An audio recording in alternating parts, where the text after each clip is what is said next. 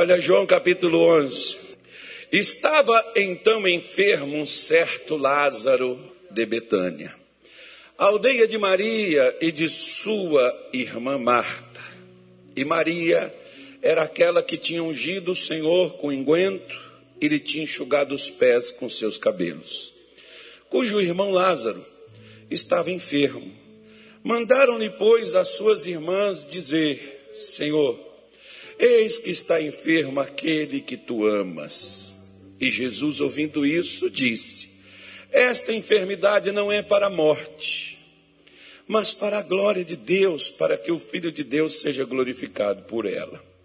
Ora, Jesus amava a Marta e a sua irmã e a Lázaro.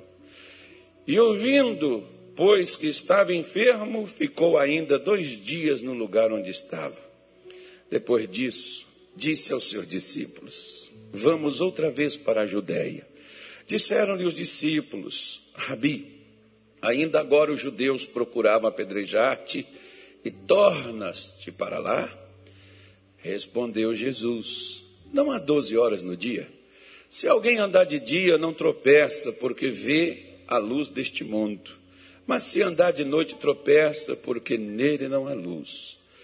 Assim falou, e depois disse-lhes: Lázaro, o nosso amigo, dorme, mas vou despertá-lo do sono. Disseram-lhe, pois, os seus discípulos: Senhor, se dorme, estará, estará salvo. Mas Jesus dizia isso da sua morte, eles, porém, cuidavam que falava do repouso do sono. Então Jesus disse-lhes claramente: Lázaro está morto, e folgo por amor de vós, de que eu lá não estivesse, para que acrediteis. Mas vamos ter com ele. Disse, pois, Tomé, chamado Dídimo, aos seus condiscípulos: Vamos nós também para morrermos com ele? Chegando, pois, Jesus achou que já havia quatro dias que se estava na sepultura. Ora, Betânia distava de Jerusalém quase quinze estádios. Muitos dos judeus tinham ido consolar a Marta e a Maria acerca de seu irmão. Ouvindo, pois, Marta que Jesus vinha, saiu-lhe ao encontro. Maria, porém, ficou assentada em casa. Disse, pois, Marta a Jesus: Senhor, se tu estivesses aqui, meu irmão não teria morrido. Mas também agora sei que tudo quanto pedires a Deus, Deus tu concederá. Disse-lhe Jesus: Teu irmão há de ressuscitar. Disse-lhe Marta: Eu sei que há de ressuscitar na ressurreição do último dia. Disse-lhe Jesus: Eu sou a ressurreição e a vida.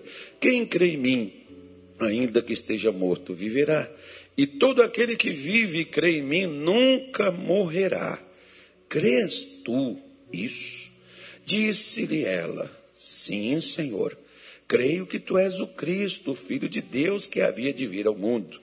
E, e dito isso, partiu e chamou em segredo a Maria, sua irmã, dizendo: O Mestre está aqui, chama-te. Ela, ouvindo isso, levantou-se logo e foi ter com ele. Ainda Jesus não tinha chegado à aldeia, mas estava no lugar onde Marta o encontrara.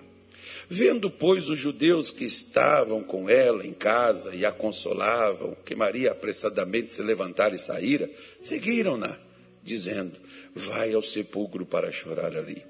Tendo, pois, Maria chegado onde Jesus estava e vendo, lançou-se aos seus pés, dizendo-lhe: Senhor, se tu estivesses aqui, meu irmão não teria morrido. Jesus, pois, quando a viu chorar, e também chorando os judeus que com ela vinham, moveu-se em seu espírito e perturbou-se, e disse-lhe: Onde o pusestes? Disseram-lhe: Senhor, vem e vê. Jesus Fez o que, irmão? Chorou. Disseram, pois, os judeus: Vede como amava. E alguns deles disseram: Não podia ele que abriu os olhos do cego fazer também com que este não morresse? Jesus, pois, movendo-se outra vez muito em si, foi ao sepulcro. E era uma caverna e tinha uma pedra posta sobre ela. Disse-lhe Jesus: Tirai a pedra. Marta, irmã do defunto, disse-lhe: Senhor, já cheira mal, porque já é de quatro dias. Disse-lhe Jesus: Não te hei eu dito que se creres verás a glória de Deus? Tiraram, pois, a pedra, e Jesus, levantando os olhos para os céus, para o céu, disse: Pai, graças te dou porque por me haveres ouvido. Eu bem sei que sempre me ouves, mas eu disse isto por causa da multidão que está ao redor, para que creiam que tu enviastes. E tendo dito isso, clamou com grande voz: Lázaro, vem para fora. E o defunto saiu, tendo as mãos e os pés ligados com faixa e o seu rosto envolto num lençol. Disse-lhe Jesus: Desligai-o e deixai-o ir. Muitos, pois, dentre os judeus, que tinham vindo a Maria e que tinham visto o que Jesus fizeram, o que, que aconteceu, gente? Creram nele. Diga graças a Deus. Amém. Agora deixa sua Bíblia aberta aí, não fecha ela. Talvez a gente vá mexer nela, mas vamos ficar neste texto aí por enquanto. Já preguei várias vezes sobre esse texto, já escutei muitas pregações também sobre ele. E toda vez que a gente prega, a gente fala uma coisa diferente da que a gente falou anteriormente, porque a palavra de Deus, todos os dias, se você ler o mesmo versículo, você vai ter um entendimento diferente do outro. Nós é que às vezes pegamos e falamos, já li, já li isso aí, já sei. Tem gente que até quando você abre a Bíblia numa passagem que ela já leu, estava lendo isso ontem, então presta atenção hoje. Eu li isso lá na minha casa, então escute isso novamente. Por quê? Porque se você ficar só com o que você pegou, você não vai receber o restante do que Deus quer te mostrar. Eu já tive várias vezes, por exemplo, mensagens que às vezes eu preguei na igreja, e quando eu ia ouvir o missionário, o missionário estava pregando sobre aquilo. E estava pregando sobre o mesmo texto, trazendo um entendimento totalmente diferente daquele que eu tive. Ué, pastor, porque a Bíblia está errada? Não. Porque Paulo diz que Deus é uma fonte inesgotável. Se você for num poço, o poço só tem aquela água que ele retém. Mas se você for numa nascente, toda hora, todo dia, toda noite, toda madrugada que você for lá, tem água fresquinha fluindo e saindo. Deus é isso aí. Deus vai sempre trazer a você a uma dimensão maior. Às vezes nós perdemos muito, porque nós não extraímos do texto tudo que ele tem. Ele diz assim, eu já li, eu já estudei sobre isso. Eu já tive, por exemplo, pessoas que quando a gente ia comentar alguma coisa da Bíblia com elas, elas viravam assim com a carteirinha e dava aquela famosa carteirada na gente. Fiz teologia cinco anos, pastor. Fez e não entende. Às vezes a pessoa vai estudar lá hermenêutica, homilética, que é como o pregador fica atrás do púlpito, é como organiza o sermão, mas às vezes não acredita nada daquilo, é aquela farinha seca, aquela farofa sem, né? sem jeito de engolir aquilo. E ali a pessoa fica pensando assim: tem uma compreensão maior, eu tenho um entendimento, porque eu já estudei a Bíblia. Eu já li, pastor, a Bíblia não sei quantas vezes. Leu, irmão, mas não entendeu. Se você não entendeu, não adianta você ler tudo aquilo. Não é ler demais que torna a gente sábio, mas é compreender. Às vezes, por exemplo, o que, que alimenta o boi? O boi sai no campo, no capim, no pasto, ou lá na ração, seja o que for que o dono dele der para ele, o boi vai comendo, comendo, vai botando na boca, só dá aquela mexida e engole. Vai engolindo. Vai pegando o máximo. Eu não sei quantos quilos ele chega a pegar né, durante aquele momento que ele vai abocanhando. Vai pegando tudo aquilo ali. Ele está comendo? Não. Quando é que ele vai comer? Geralmente, às vezes, o boi deita ou a vaca, eles deitam e depois ele tem um processo que ele vai trazer aquele capim para fora. Por isso que você vê boi deitado, ele mastigando, ou em pé. Ele não está com nada, não está pegando nada na boca e ele está ali mastigando. porque agora é que ele está alimentando. Agora é que ele está extraindo do capim ou da ração as propriedades, as vitaminas que ele necessita para a sua alimentação. Agora é que ele está comendo. Geralmente ele faz isso debaixo de uma sombra. Às vezes nós corremos os nossos olhos assim na Bíblia e nós falamos, já ouvi essa pregação. Mas às vezes você não prestou atenção, como diz o missionário, não saltou nos seus olhos aquilo que precisa saltar, que é o entendimento, que é a compreensão daquilo que você leu. Você leu, mas não entendeu. Então, o que, que você faz? Ou o que, que nós temos que fazer? Quando eu falo você, eu estou me incluindo também, que eu também tenho isso aí. É necessário. Na hora que você está lá sozinho, às vezes a gente fica pensando nos problemas. Não, vai lembrar daquilo que você leu. É assim que você vai guardando, por exemplo, os textos bíblicos, os quais daqui a pouco você vai passar a fazer referência dele. Você está lá deitado na sua cama, vai meditar naquilo que você leu. Jesus, o que é isso aqui? Me explica isso. Eu não entendo, eu não consigo compreender. Eu li isso hoje, mas eu não entendi. O Senhor pode me dar uma luz? E Deus vai começar a trazer aqueles flashes assim na sua cabeça. Agora eu entendi. Não, não está tudo ali ainda não. Continua novamente. Deus, eu quero tudo. Eu quero que o Senhor me mostre tudo. Eu quero que o Senhor me ensine tudo sobre isso aqui. O problema é que nós só pegamos como boi naquele primeiro apanhado, mastigamos e jogamos lá dentro.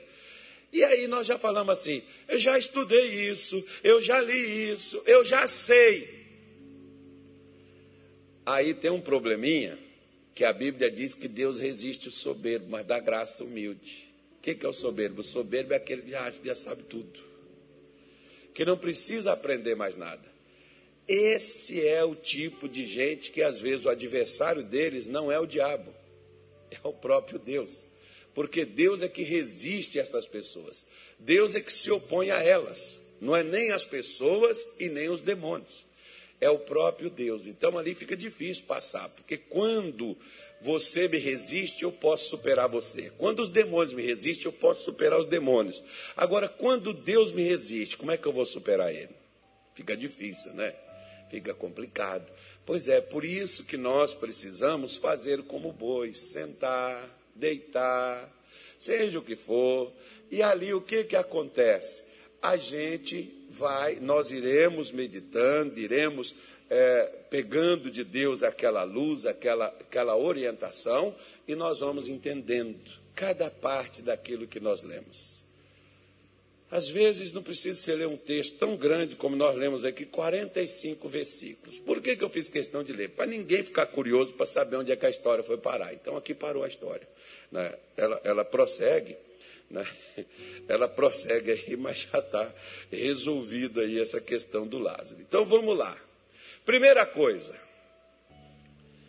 a Bíblia diz que Lázaro estava enfermo.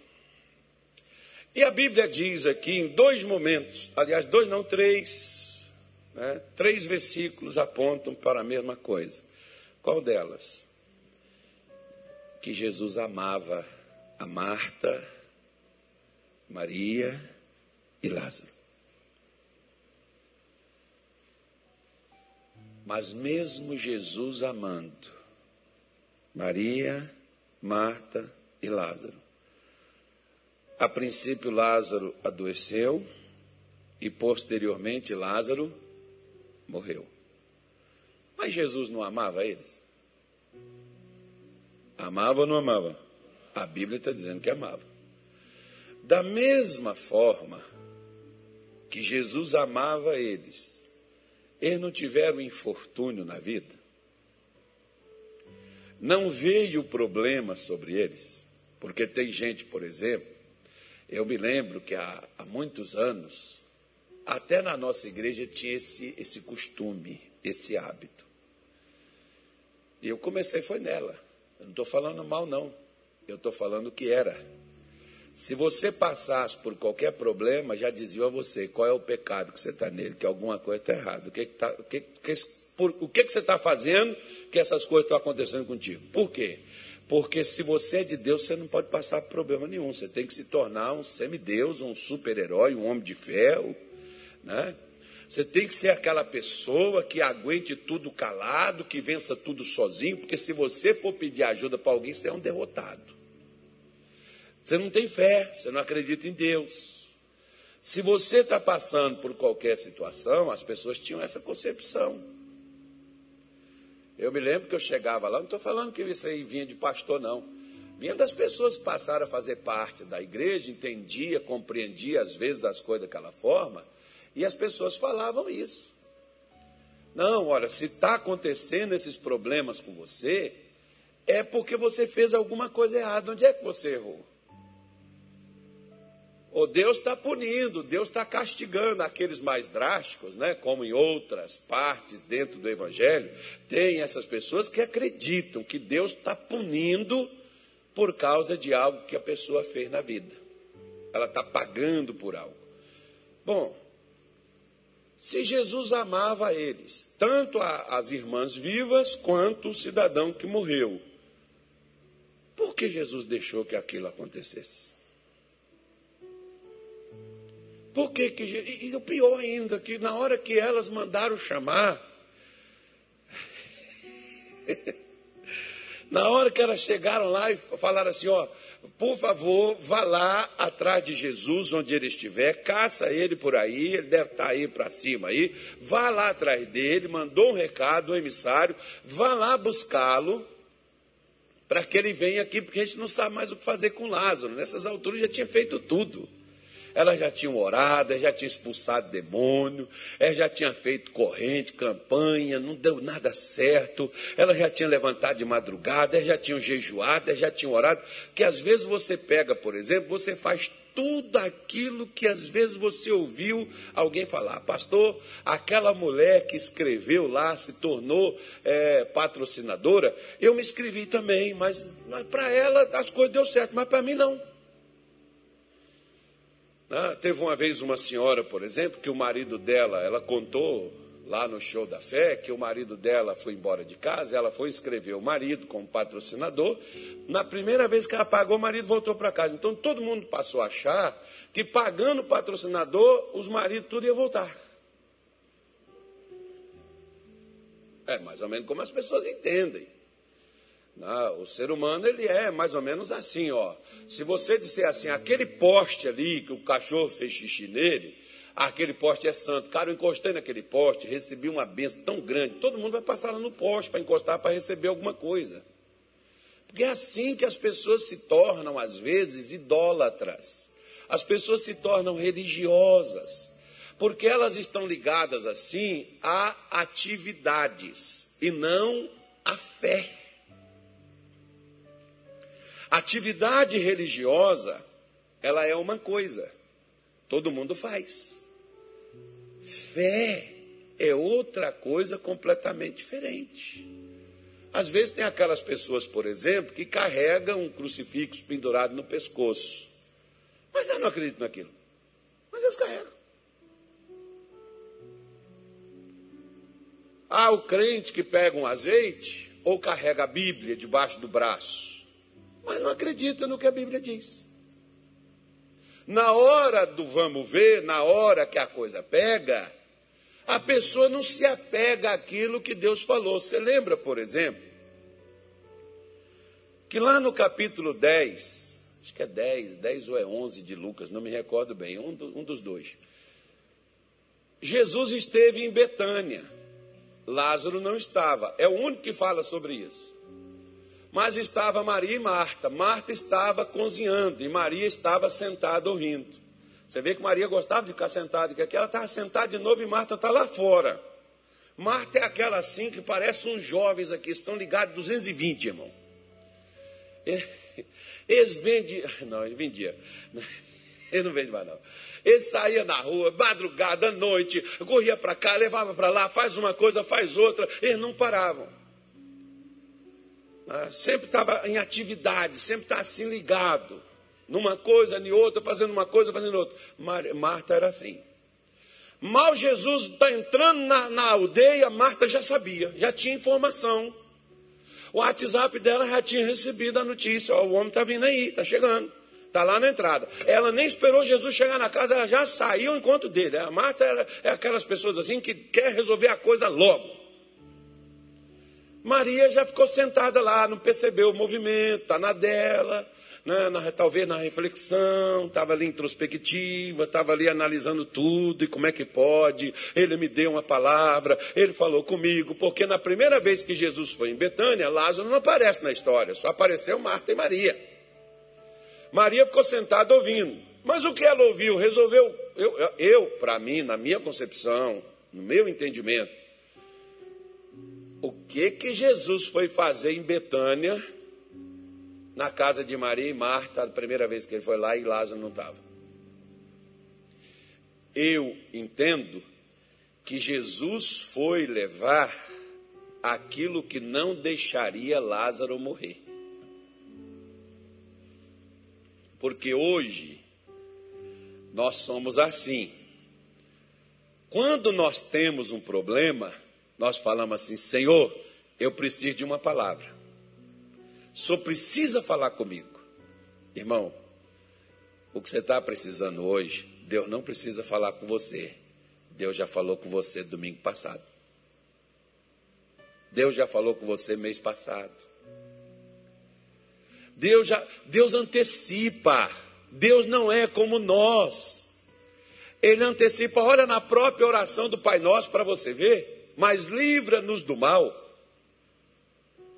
Olha o que Jesus está mandando a gente orar, pedindo para Deus, ou seja, Deus, antes que o mal chega, Ele já está antecipando o mal na nossa vida. Então, na minha cabeça, Jesus foi em Betânia para dar a Maria e a Marta, mas Marta estava tão preocupada só de cozinhar, fazer uns bolinhos, fazer uns pãozinhos para Jesus, e certamente ela cozinhava muito bom e Jesus gostava, né? Que ela está lá só preocupada, ansiosa em servir, ansiosa em fazer as coisas, e nós precisamos de gente que trabalhe, é verdade, mas nós precisamos que a pessoa que trabalhe também pare para ouvir, porque vai chegar uma hora que o mal vai bater a sua porta. O que que o apóstolo Paulo em Efésios 6:10 ele diz: "No demais, irmãos, fortalecei-vos na força do Senhor e do seu poder". Para quê? Para que possais suportar no dia mal. Paulo está falando assim: ó, o dia mal vai vir. E no dia mal, quando ele vier, você precisa estar preparado para que o mal não acabe com você, para que o mal não te neutralize, para que o mal não te vença. Então, no meu, na minha cabeça, o que Jesus foi em Betânia anteriormente com Maria e com Marta era suficiente para livrar Lázaro daquilo que viria a passar. Mas, naquela hora que Jesus falou, uma coisa é você escutar uma pregação quando sua vida está indo de vento em polpa. Outra hora você escutar uma pregação quando sua vida virou de cabeça para baixo. Geralmente a gente só escuta quando a vida está de cabeça para baixo. Ai, Deus, só tem que me dar saída. Ai, Deus, só tem que falar comigo. Ai, Jesus, usa o pastor. Irmão, Deus usa todo dia. Eu me lembro de uma vez que eu cheguei em casa eu tinha passado o dia inteiro no jejum. Era o costume, praticamente. Eu jejuava por duas coisas. Uma, porque eu gostava de jejuar, e eu gosto de fazer isso. Se você disser, não tem necessidade. Bom, fica na sua fé que eu fico na minha. Inclusive, no mês de março, nós vamos colocar um jejum para todo mundo que quiser fazer. E dá para todo mundo fazer. Você só vai tirar, ó, televisão, cinema. Você vai tirar. Você vai tirar o que você mais gosta de comer, você vai tirar carne, você vai tirar tudo isso aí, vai comer legumes, fruta, vai te fazer um bem danado, vai ser uma coisa boa. Vai lá no seu nutricionista e diz assim: Eu quero 21 dias aqui de uma dieta sem carne, sem coisa. Você pode me dar um suplemento, alguma outra coisa, mas eu quero nisso aqui. Pronto. Eu não, você não vai morrer. Aí vai lhe dar que eu não sou nutricionista, eu não posso te fazer. Não vamos fazer como Daniel. Daniel ficou 21 dias, não bebeu vinho nem comeu manjar, não comeu coisas apetitosas, aquelas coisas assim. Ah, pastor, não fico sem café. Então são 21 dias sem café. Morre não, pastor? Morre não, amanhã eu completo 21 dias sem tomar café e estou aqui, ó. Nem emagreci. Olha que raiva que me deu. Não, não, não fiz para emagrecer. Eu eu fiz para outra coisa. Eu fiz para outro, outro movimento, não é para isso. Não é, não é, você não vai fazer na dieta, não. Dieta, a nutricionista te passa. Agora, jejum é outra coisa. Aí eu vou, aí eu vou te mostrar o que nós vamos fazer, mais lá para frente. Vamos terminar isso primeiro, depois eu mostro outro. Aí, para quem quiser fazer. Aí o que, que acontece? Às vezes a pessoa pega e ela acha assim: se ela jejuar, se ela fizer essas coisas, Deus não vai deixar ela passar por aquilo, que ela vai, né? Deus vai mudar a vida dela e tal. E ali estava a Maria escutando, a Marta trabalhando e o diabo cirandando, trabalhando por fora, vindo ali por fora para poder fazer aquilo que ele queria, que era trazer tristeza, perdas, danos e dores. Jesus chegou lá, Marta está ocupada trabalhando. Maria ficou ouvindo, mas não deu ouvido ao que ouviu. Jesus até disse: Sua irmã escolheu a melhor parte. Ela escolheu melhor, mas na hora de usá-lo, ela usou? Você pode ter a melhor roupa, mas na hora de usar, é a melhor? Às vezes você pega a outra que você já está acostumado a usar todo dia e diz: Não, essa aí eu uso depois. Eu, por exemplo, às vezes eu calço um sapato novo, eu vou lá e tiro ele. Não, esse negócio está me apertando, eu não quero isso agora não. Vou lá e pego um outro mais velhinho, que já está bom, encaixado no pé, que não vai me machucar, eu vou com esse que está mais confortável. Depois eu amacio esse outro aí. Pois é. Às vezes a gente tem um novo, mas a gente não usa. O que Jesus foi ali falar para ela era para evitar que Lázaro morresse. É aquilo que Deus está falando comigo e contigo hoje. É para evitar que aconteça. Mas se porventura não evitou, olha o que, Jesus falou. ai, ai. Olha o que, que Jesus diz: Foi bom não estar tá lá. E eu me alegro de não estar tá lá. Mas que isso? O cara morreu, o senhor ficou alegre. Fiquei. Mas não era seu amigo, o senhor não amava ele? Sim. Mas eu estou feliz que ele morreu. Que isso? Como é que o senhor pode fazer uma coisa dessa? Não era o pessoal amado do senhor que te recebia, que fazia aquele bolinho, aquele pãozinho, aquele chazinho gostoso para o senhor? Sim. E elas estão lá agora chorando com a dor, o sofrimento, a angústia, não é? Porque quem já perdeu um ente querido sabe como é que é que dói. Aí Jesus disse assim: Foi bom, eu me, eu me alegro, eu me folgo, eu estou regozijando quem morreu. Mas, Senhor, por quê? Ele disse assim: agora vocês vão acreditar. Ah, pastor, mas milagre faz as pessoas acreditarem em Deus? Faz. Sabe por quê? Porque lá, quando Deus chamou Moisés para ir no Faraó, Moisés queria ir? Hum? Não. Deus disse assim para ele: O que, que você tem na mão? Tem uma vara, joga no chão, vira uma cobra. Coloca a sua mão dentro da sua roupa. Ele colocou. Tira agora, está leprosa. Põe de novo, agora está pronta. Vai lá e faz esses sinais, eles vão acreditar. Porque tem pessoas que elas acreditam, não é quando você prega, é quando elas veem o resultado da pregação. Por isso, tem gente na sua casa, se você ficar falando de Jesus para eles, eles não vão muito te dar bola, não. Agora, numa hora que você fizer uma oração para eles e o poder de Deus se manifestar, eles vão falar: gente do céu, não é que o negócio existe mesmo? Não é que, olha, a oração da minha mãe fez toda a diferença? Pois é. Mas Jesus não ficou alegre por isso, não. Sabe por quê, irmão? Não é porque ele ia poder exibir o poder, que ele não fazia isso para exibir poder. Sabe uma coisa que às vezes hoje o diabo mais está destruindo o povo de Deus? Numa coisinha chamada religiosidade. Como assim? Você cumpre todas as regras, faz todas as coisas certinha, mas às vezes nem naquilo mesmo que você faz e você cumpre, você acredita. Quer ver uma coisa? Não precisa você levantar a mão, mas quantos dizimistas não acreditam no que Deus fala acerca do dízimo? Mas eles disseram: é bom dar. É porque pode ser que o demônio entre, o devorador entre na sua vida. Então, com medo do devorador, você esquece de receber as benesses do que aquilo traz. Você tem medo do diabo, não confiança em Deus. Quando Deus diz: traz a minha casa, traz a casa do tesouro todos os seus dízimos, e provai-me se eu não abrir as janelas dos céus e derramar uma benção que venha a maior abastança. Ou seja, às vezes nós estamos dando o dízimo para garantir o salário. Nós estamos dando dízimo para garantir aquela rendinha miserável que a gente tem. E graças a Deus por isso, porque se não fosse isso, a gente passava fome, pastor. Mas Deus está falando de trazer o que, irmão? Deus não está falando de manter o seu emprego, a sua fonte de renda. Ele está falando de te dar o que? A abundância. O que é abundância?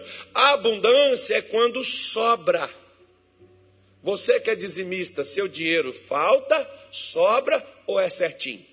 Ô oh, pastor, tem vezes que não dá nem para nem pagar tudo. Às vezes eu estou até enrolado. Pois é, sabe por quê?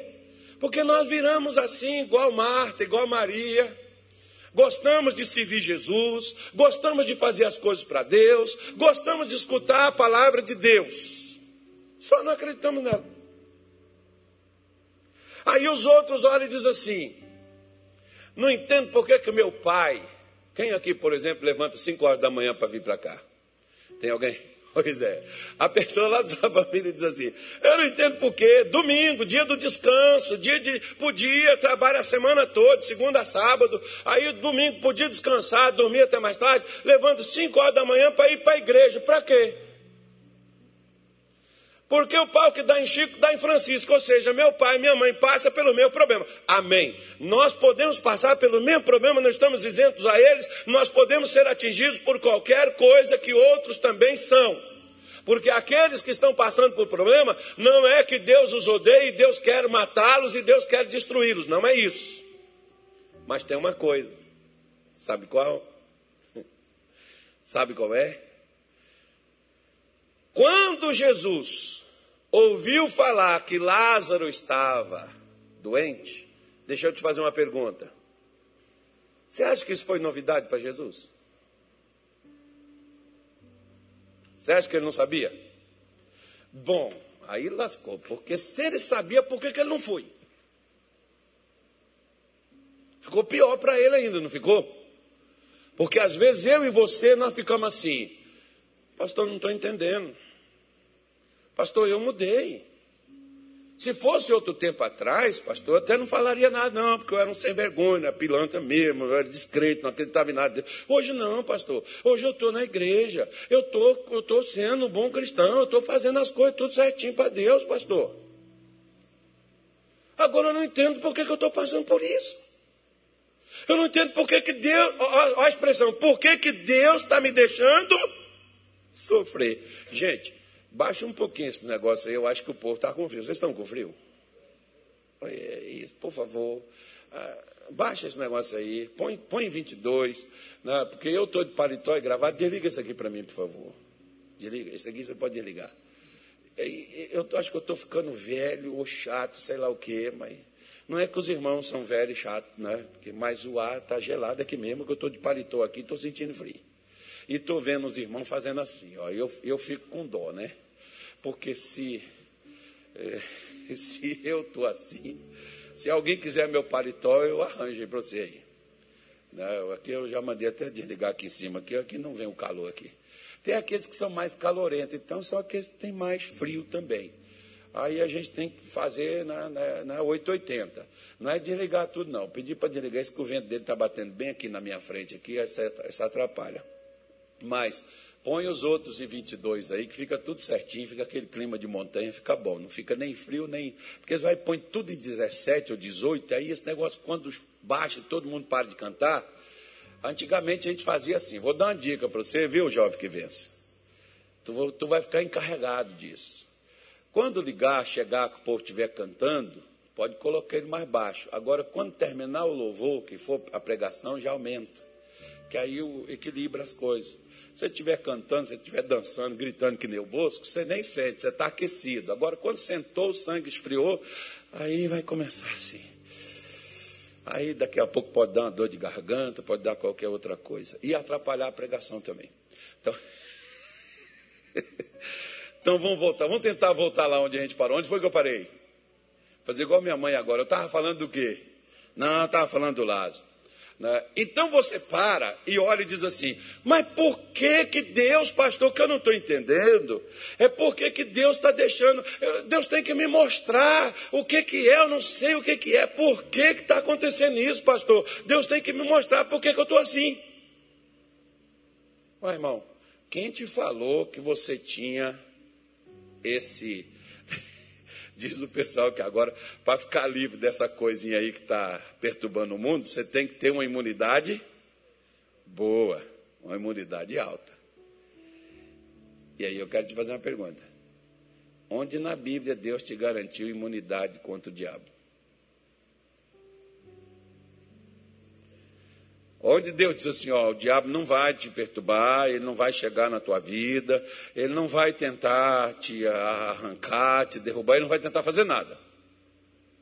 Não existe isso, irmão. Jesus disse assim: ó, no mundo, mas tende, bom ânimo é o que? Coragem, disposição, enfrenta. Por quê? Porque eu venci o mundo. Enquanto nós estamos aqui, Deus nos ama, sim. Ele quer o nosso bem? Sim. Ele trabalha em nosso favor? Sim. Mas você pode passar por problema? Sim. E o que, é que pode acontecer com o seu problema? Você vencer ele na fé. A fé é que faz a diferença na hora que o problema vem. Primeira coisa, olha só.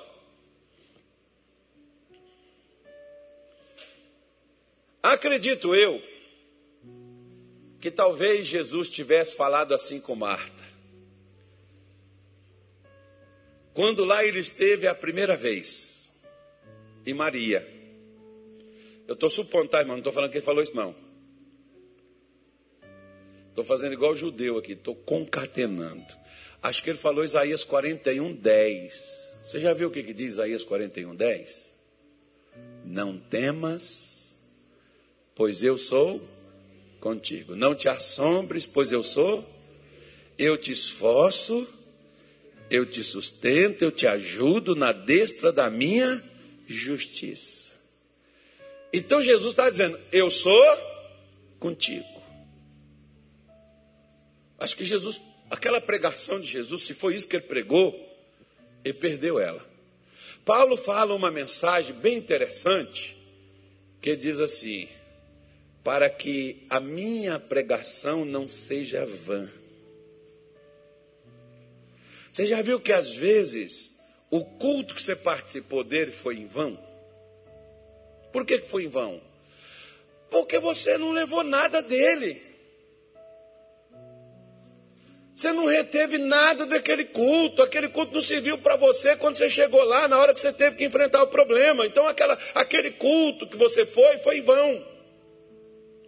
A pregação que Jesus deu para Marta foi em vão. Por quê? Porque na hora que Lázaro ficou ruim, o que que Marta fez? O que que Maria fez? Entrou em desespero, pânico, medo, por quê? Ele vai morrer, ele vai morrer, ele vai morrer, está muito ruim, e daqui é daqui para pior, ele está ficando ruim, é ruim a cada dia, é ruim a cada dia, e ele vai morrer. Por que, que o senhor diz isso? Simples, porque que ela mandou chamar Jesus se ele já estava lá? Por que, que você está pedindo para Jesus entrar, irmão? Tem até umas canções que a gente canta que a gente não deveria cantar, não. Essa canção é boa para quem ainda não tem o que você já tem. Né? Porque se você já tem Jesus, irmão, ele não vai entrar, ele já está dentro. Sabe, tem umas canções oh, oh, só não gosta disso? Não, não, deixa eu só mostrar a você como nós cantamos as coisas erradas de acordo com a nossa fé. A gente canta o que a gente acha bonito, mas a gente não presta atenção nem o que está cantando. Porque às vezes, por exemplo, você canta assim: entra na minha casa, entra na minha vida, mexe com minha estrutura, sara todas as feridas. Bonita a canção, né, irmão? Bonito porque não é ainda de Jesus. Para mim, para você, não. Sabe por quê? Porque você está dizendo igual Marta: o senhor não está aqui ainda, o senhor tem que entrar. Presta atenção. Presta atenção.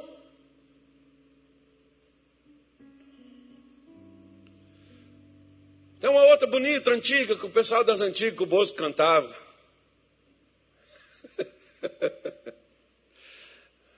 Na longa noite eu a ti vigiarei, pela manhã tu ouvirás a minha voz. Olha que bonita a canção, irmão. Deus só escuta de manhã. Bom, depende. Se você orou só de manhã, ele vai escutar só de manhã. Mas, pastor, isso não tem nada a ver. Eu sei, como por exemplo, tinha nada a ver, né? Mas por que que Marta entrou numa paranoia? Que ela perde o seu equilíbrio emocional e a sua fé, e ela esperava o pior, e para não o pior não acontecer, o que que ela faz? Manda chamar Jesus. Irmão, se ela tinha que mandar chamar ele, o que, que adiantou ele ter ido lá a primeira vez? Não adiantou nada. Não adiantou nada. Às vezes tem pessoas que, quando eu termino o culto, a pessoa diz assim, pastor, só poderia me atender? Sim, vamos lá. Aí eu vou lá atender a pessoa e a pessoa vem me falar de um problema que eu já tinha falado. Mas ela está tão atordoada pelos problemas que ela não escuta, ela não entende o que ela ouviu. E eu fico pensando assim comigo: como que o diabo conseguiu tirar a semente do coração dessa pessoa antes da semente cair? Lembra de Mateus 13 que diz: saiu um semeador a fazer o quê? A semear. E a semente caiu aonde? À beira do caminho. Qual é a semente que caiu à beira do caminho? É aquela que veio a pressão, que veio os problemas, vieram as aves dos céus e a comeram, que é o diabo que vem e arrebata a palavra que foi semeada no coração da pessoa. Aquela palavra, toda palavra é uma semente e é uma semente frutífera que produz na minha vida e na sua fruto. Então, quando você estiver ouvindo palavra, você está recebendo semente e essas sementes vão gerar fruto e fruto que a gente chama é milagre. Toda palavra tem uma semente de milagre. A semente do milagre de Lázaro, Jesus semeou no coração de Maria e semeou no coração de Marta. Marta estava tão preocupada, ansiosa em servir, que ela esqueceu de ouvir. Maria estava ali ouvindo, mas não, não lembrou do que ouviu. Aí quando o irmão morre, aliás, quando ele fica muito enfermo, muito doente, elas não lembraram do que Jesus, quando esteve lá, falou para elas. Eu tinha uma, tinha uma irmã nossa lá em Venda Nova. Ela chegou comigo, ela, ela, ela passou lá na igreja, aí conversou comigo, foi embora, obreira da nossa igreja, conversou comigo, foi embora para a casa dela, falou, eu passei aqui só para falar com o senhor, tal, conversou e depois foi embora. No outro dia cedo eu recebi um recado. Naquele tempo já tinha mensagem, agora, agora já tinha telefone, ia passar a mensagem. Não, não, não era o WhatsApp, mas tinha a mensagem já. Pastor, tive que levar minha mãe para o hospital e ela está internada. Se eu puder visitar ela. Aí eu já estava saindo para ir para o Rio de Janeiro para fazer uma gravação de televisão que já estava programada. Eu não podia. Naquele dia não tinha ninguém também, não tinha ninguém que trabalhava comigo, não tinha obreiro, não tinha ninguém, era, tudo era eu. Falei, irmã, eu estou indo ao Rio, volto à tarde, e assim que eu voltar, eu vou com a sua mãe. Mas já estou em oração por ela aqui, pode ficar tranquila que Deus não vai deixar ela partir, não. Fizemos oração, fui embora pelo, pelo, pelo, pela, pela mensagem mesmo, dei oração para ela, abençoando a mãe dela. Fui lá, fiz a gravação, voltei. Quando voltei, fui no hospital.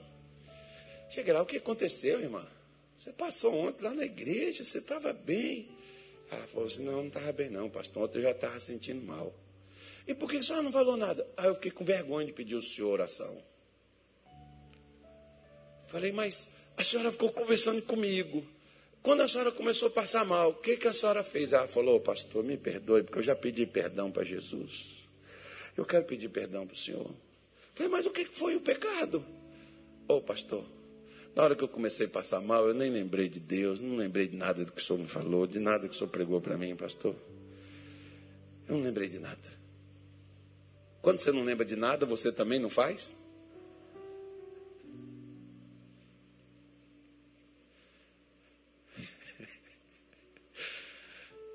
Será que Marta e Maria lembrou do que ouviu? Acho que não. É mandar chamar. Se você está chamando Jesus, se um dia, escuta, escuta o que eu vou lhe dizer.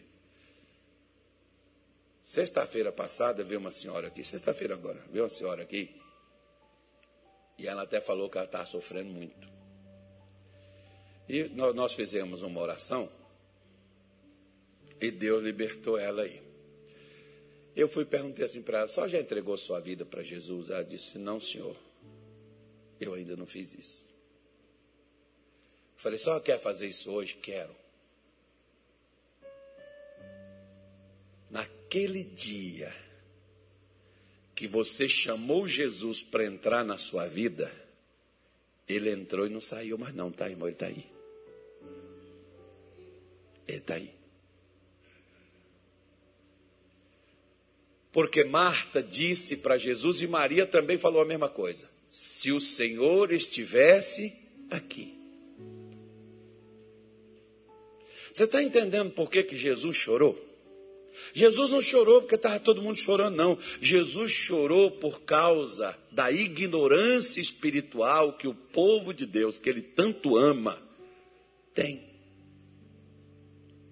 Acredito que Jesus chora quando ele olha para mim e ele passa tempo me ensinando, me orientando, falando comigo, e chega na hora que eu tenho que usar aquilo que ele falou, que eu tenho que me posicionar, que eu tenho que me levantar e resistir àquilo que está vindo contra a minha vida, e eu pego e chego lá e diz assim: Senhor, me ajude, Senhor, olha para mim. Senhor, tenha misericórdia. Senhor, entra com providência. Senhor, toca na minha vida e diz mais, Carlos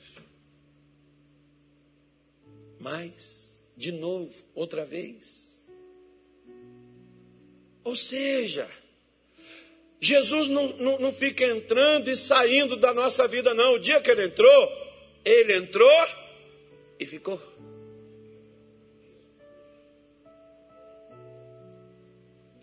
Ele entrou e ficou, ele está ali, ele nunca saiu, ele nunca saiu de perto de você. Mas se ele está comigo, pastor, por que, que eu estou passando por isso?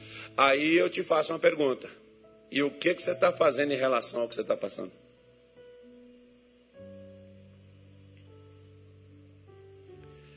Porque olha só. Na hora que Jesus chega e diz assim: Marta, seu irmão há de ressurgir. Ela disse: Eu sei, Senhor. Eu sei que vai na ressurreição do último dia. Eu fico bobo como às vezes tem alguns crentes que eles acreditam na vida eterna mas eles não acreditam. Eles acreditam que Deus vai dar para eles um novo corpo, porque esse corpo aqui, irmão, ou ele queima, né? tem uns que crema, que vira pó, cinza. O corpo todo vira uma caixinha de cinza, assim, ó, menos de um quilo.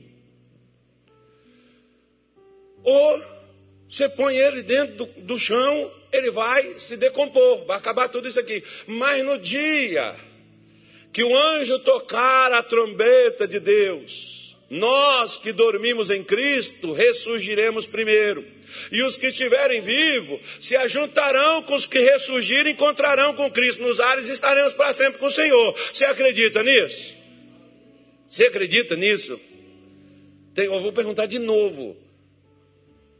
Você realmente acredita nisso? Para ficar provado que você acredita nisso, desocupa as suas mãos e dá uma salva de palma para Jesus assim e diga assim: Eu acredito nisso. Isso, é. Amém. Agora, olha só. Se você acredita que Jesus é capaz de te dar um corpo do qual o seu acabou, e te dar um corpo novo, do zero, zero bala, sem ruga, sem osso quebrado, sem perna bamba, sem gordura. Eita, glória a Deus. É bonito demais, gente. né? Se você acredita sem feio, bonito, lindo, maravilhoso, você acredita nisso. Por que você não acredita que Jesus é capaz de vir nesse mesmo corpinho debilitado que você tem, nessa caixa aí que você possui? Por que você não acredita que Jesus é capaz de consertar esse negócio também? Se ele pode fazer isso no futuro, por que, que ele não pode fazer isso hoje? No agora. Você está vendo como as nossas, às vezes nós estudamos demais e não acreditamos no que estudamos? Nós lemos demais e não cremos no que lemos?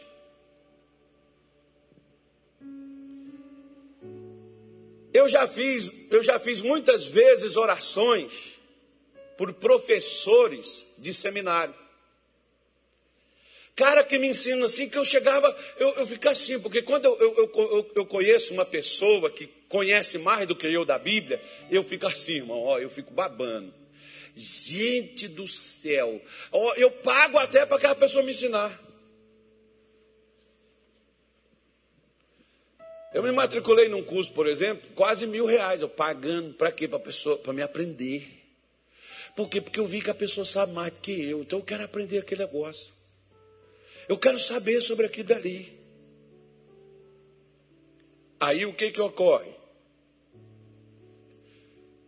Ele sabe ensinar,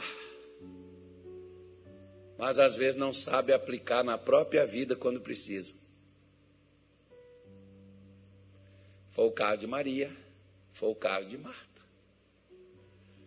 Porque quando Marta diz, Jesus disse, seu irmão vai ressuscitar, ela disse assim, futuramente. Jesus disse: Eu sou a ressurreição e a vida. Hoje, aqui, agora. Se você me acredita para o futuro, acredita para o hoje, acredita para o agora também. Se você é capaz de acreditar que eu vou te levantar do mundo dos mortos, acredite que eu quero levantar também aqui no mundo dos vivos, porque Ele é Senhor dos vivos e dos mortos. Ele é Deus.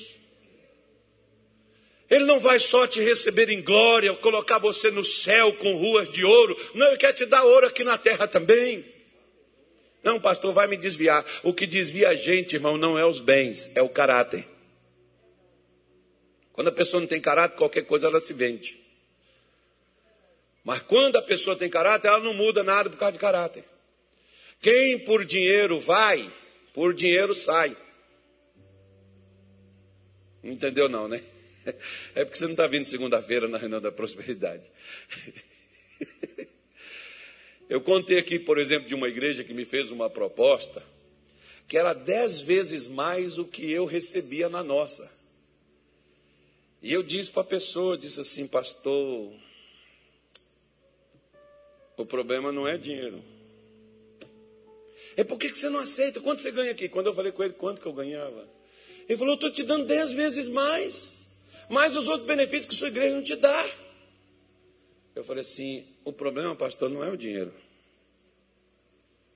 O problema é o chamado. Deus não me chamou para ganhar dinheiro. Deus me chamou para pregar. Agora, o que ele me der conveniente da pregação que eu fiz, aí é ele que está dando. Vou não, pastor. Porque se eu for com você porque você me fez uma proposta melhor, No dia que outro fizer uma proposta melhor do que a sua, eu também vou. Então não estou indo por dinheiro, eu estou indo por um chamado. Deus me chamou para estar, Deus me chamou para fazer. O dia que Deus me chamar para outra coisa, amém. Mas o chamado é este aqui. Não é pelo que eu ganho. É por aquilo que eu fui chamado para fazer. Só isso. Porque às vezes tem pessoas que eles não querem libertar, eles não querem preparar, eles não querem ensinar.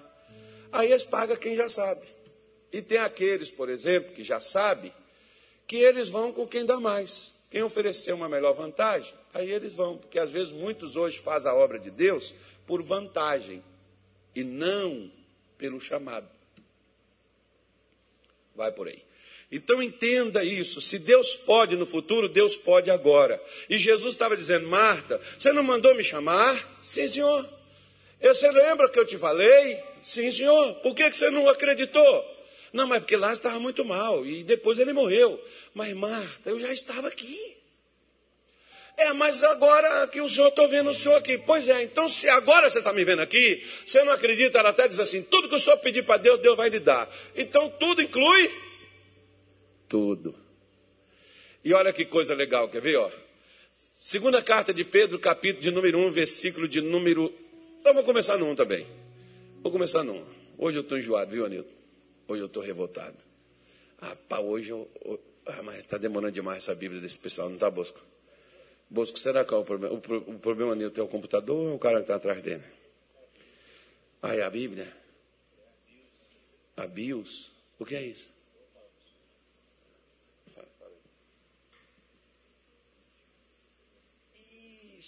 Misericórdia, Neto. Não, aí, Neto, você pegou pesado demais. Gente, ele não vai abrir, não. Vamos, vamos abrir nossa Bíblia. Eu já tinha até fechado a minha aqui, ó. Mas vamos abrir aqui, quer ver? Ó, segunda. Capítulo 1. Diz assim: Simão Pedro, servo e apóstolo de Jesus Cristo, aos que conosco alcançaram fé igualmente preciosa pela justiça do nosso Deus e Salvador Jesus Cristo. Oh, coisa boa. Eu gosto quando Pedro fala assim: aos que conosco alcançaram fé. Quando você alcança a fé, não é quando você lê, não, quando você entende o que você lê, que a fé é entendimento. Quando você entende o que você lê, você alcançou a fé. Ele diz, pela justiça do nosso Deus e Salvador Jesus Cristo. Aí ele diz: graça e paz vos sejam multiplicadas pelo conhecimento de Deus e de Jesus, nosso Senhor. Aí diz assim, ó: visto como o seu divino poder nos deu o quê? Nos deu o quê, igreja? Leia bem alto, você que está com a Bíblia. Nos deu. Ele vai dar ele tem alguma coisa para dar? Ele tem alguma coisa para fazer? Não, ele já deu tudo. Não ficou, até o sangue, quando não tinha mais sangue, saiu só aquele líquido que eu não sei como é que chama, que fica dentro do corpo. Quando o soldado furou Jesus aqui do lado aqui. Tá? Porque lá em Minas a gente põe um nome naquele de outra coisa. Mas eu não vou arriscar o nome de Minas, não, que é feio. Não é que Minas é feio, não, Minas é linda. Mas os palavreados nossos é meio estranho. Então diz assim. Mas ele diz assim: Visto como seu divino poder nos deu tudo que diz respeito à vida e piedade pelo conhecimento daquele que nos chamou por sua glória e virtude, pelas quais ele nos tem dado. O que que ele nos deu? O que que ele nos deu? Grandíssimas e preciosas promessas, para que por elas fiqueis participantes da natureza divina. O que Deus quer que a gente seja igual a Ele. Havendo escapado da corrupção que pela concupiscência há no mundo, nós já saímos fora disso, irmão. Nós estamos em Cristo, nós estamos em Deus, e Jesus nos deu essas promessas, não é para a gente não é só para a gente ficar feliz, alegre, ah, legal, gostei dessa palavra. Não, é para você viver isso, é para você